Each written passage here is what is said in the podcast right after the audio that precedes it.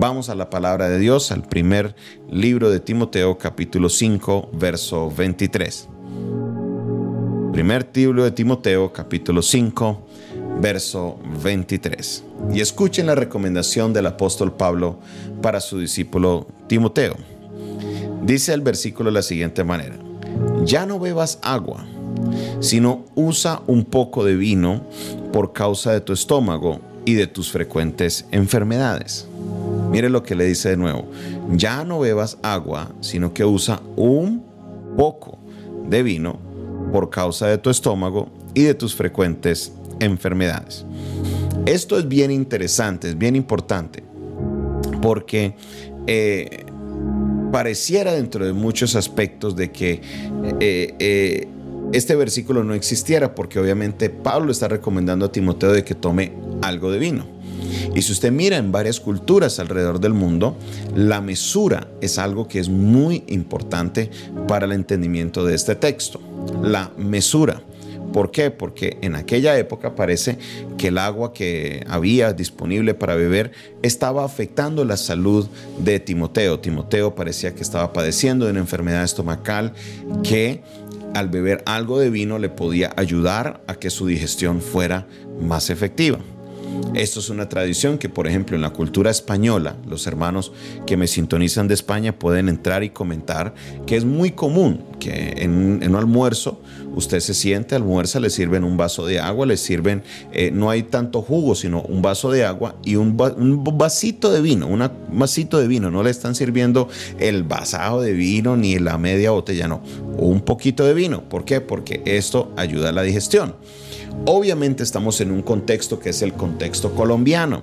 Nosotros en el contexto colombiano no bebemos un poquito de vino para eh, traer almuerzo. Obviamente habrán algunas familias que sí tienen alguna costumbre parecida, pero no beben el vino para embriagarse, solamente un poquito para mejorar su digestión. Entonces, ¿qué es lo que sucede? ¿Por qué no se habla de este versículo? Porque para muchos eh, para muchas iglesias que son de carácter legalista, que son de carácter eh, eh, extremo, que eh, quieren colocar más normas sobre las personas que las que muchos ellos mismos cumplen, pues les es difícil explicar esto y por eso no hablan. Pero la realidad es que la Biblia no prohíbe el consumo del vino. La Biblia lo que prohíbe es el emborracharse. El emborracharse. Por eso el mismo Pablo, quien es el mismo autor del libro, no os embriaguéis con vino en lo cual hay disolución, es el mismo Pablo que ahora le escribe a Timoteo, tómate un poquito de vino, pero por causa de tu estómago. Es un asunto para que le ayude a su digestión. Entonces, muchas personas toman este versículo para el otro extremo. Ah, no, pues mire que Pablo le dijo a Timoteo que tome vino, pues entonces yo me jalo mi botella de vino. No, el Señor no quiere que estemos nosotros en borracheras. La Biblia nos habla claro, no se metan en borracheras y desafortunadamente nosotros en nuestro contexto no entendemos el concepto de la mesura sino que arrancan con un poquito y de un poquito pasan a dos poquitos y de dos poquitos pasan a tres botellitas y de tres botellitas ya están tres días que no han dejado de tomar. Esto no es lo que Dios anhela para su pueblo.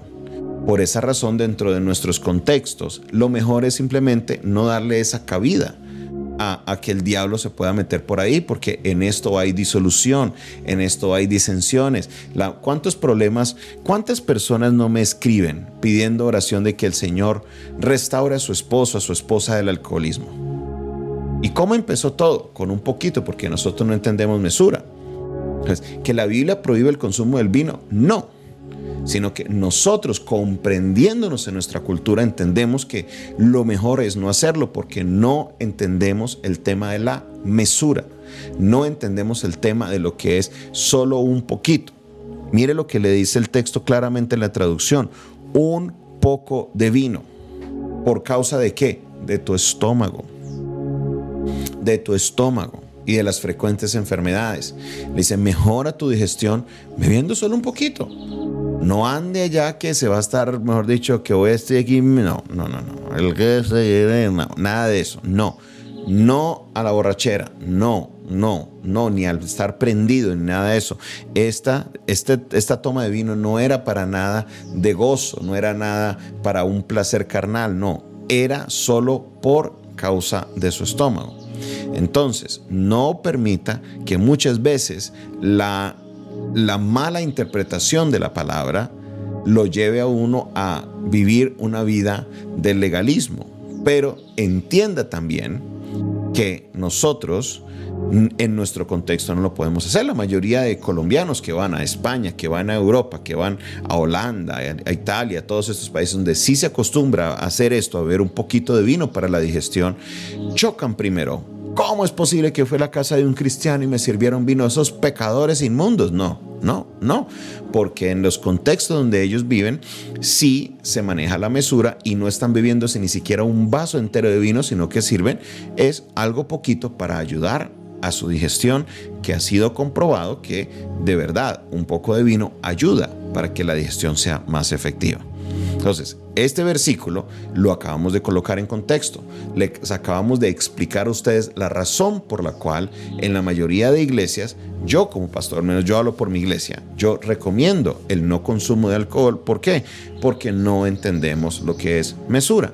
Arrancamos con una, con dos, con tres, con cuatro y no se está haciendo en este momento por no es por entretenimiento, no es por deleitarme, uy, voy a tomar un vasito de vino porque, uy, se siente tan rico. No, Pablo le dice, a causa de tu estómago. Él es el mismo que después les dice al pueblo, no se embriaguen con vino porque en esto hay disolución. No se involucre en estas prácticas, mi hermano. No tome este versículo por el lado que no es. Esto es una recomendación personal que le hace Pablo a Timoteo para que él pueda estar viviendo una mejor calidad de vida a raíz de las enfermedades estomacales que él estaba sufriendo y otras frecuentes enfermedades que habían en su vida. Espero que con esto le haya quedado un punto claro. Si usted tiene alguna pregunta adicional, escríbame por favor al 316 o llámeme 316-617-7888 y les estaré dando otras aclaraciones más allá para poderles guiarles y dirigir para que usted no se confunda y no pueda y pueda vivir su vida conforme a la voluntad del Señor. Padre celestial, gracias Señor por tu palabra. Bendecimos Señor a cada uno de nuestros hermanos que se conectó el día de hoy para recibir Señor un mensaje de parte tuya. Guíales, dirígeles Padre celestial, dales entendimiento para que ellos día tras día puedan comprender más y más de tu palabra y podamos, Señor, vivir conforme a tu voluntad. En el nombre de Jesús, amén y amén. Esta fue una producción del Departamento de Comunicaciones del Centro de Fe y Esperanza, la Iglesia de los Altares, un consejo oportuno en un momento de crisis. Se despide de ustedes su pastor y amigo Jonathan Castañeda, quien les espera el día de mañana a esta misma hora, por este mismo canal, por esta misma emisora, recordándoles que el Centro de Fe y Esperanza es un consejo oportuno en un momento de crisis. Bendiciones para todos. Feliz mañana.